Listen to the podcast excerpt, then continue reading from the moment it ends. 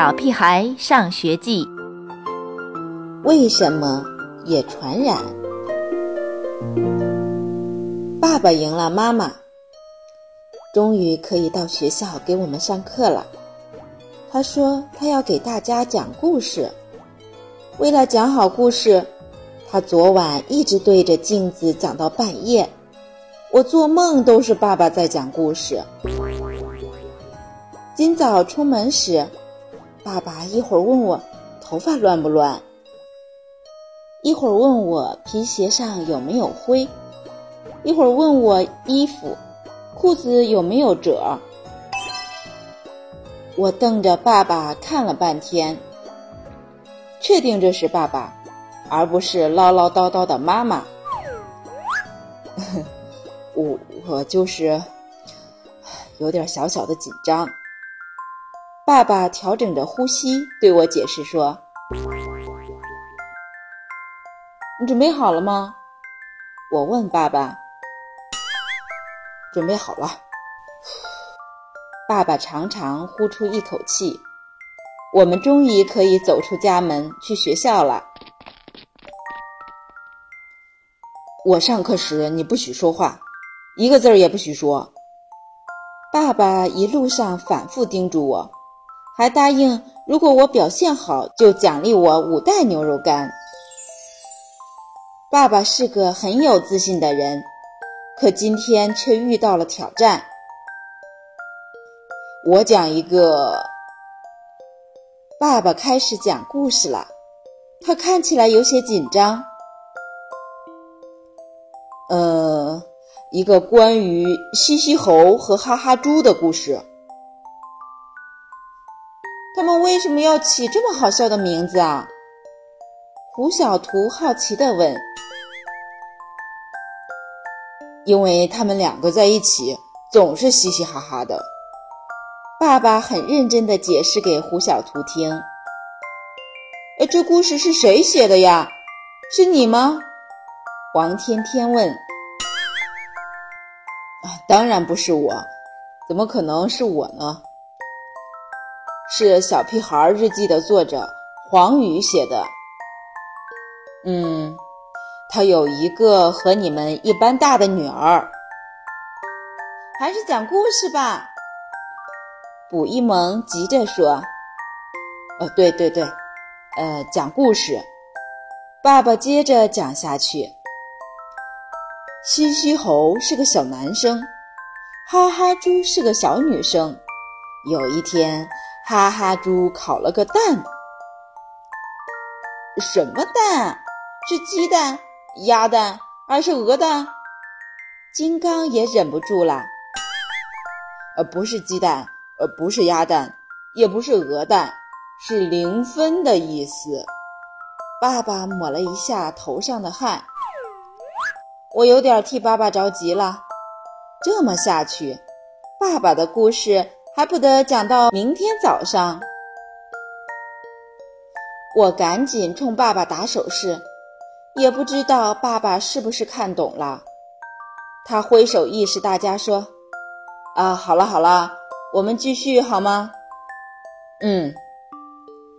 哈哈猪不想让人知道，就把零分试卷埋在了树底下。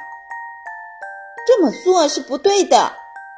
古一萌很冲动地站起来，这叫自欺欺人。这么做当然不对。好好，听我接着讲。他爸爸又在擦汗了。他妈妈打电话给老师，就会知道他的成绩的。香香果说：“如果是我，我就会把试卷藏在妈妈的枕头底下。”刘坚强又开始胡思乱想了。嗯，为什么？这回换成爸爸提问题了，好像上课的是刘坚强。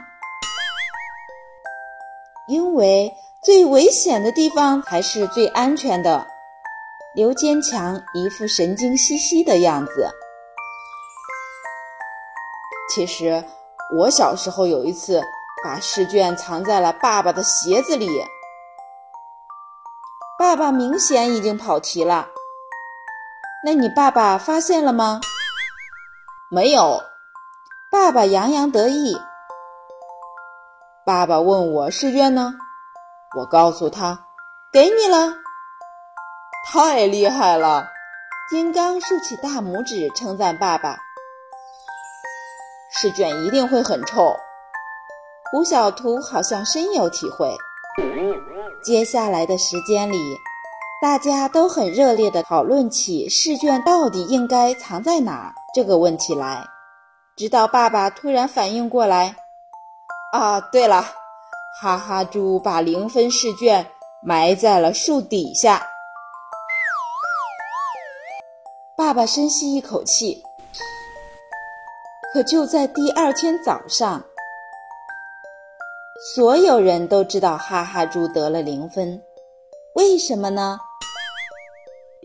我知道是嘻嘻猴说的，我知道是哈哈猪说的，我知道是老师发现的。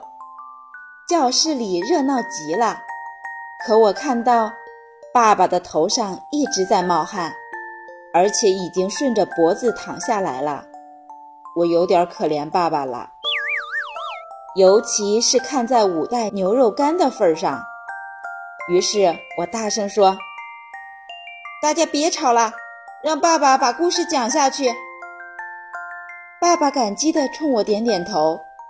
可是没过多久，我的问题也忍不住冒出来。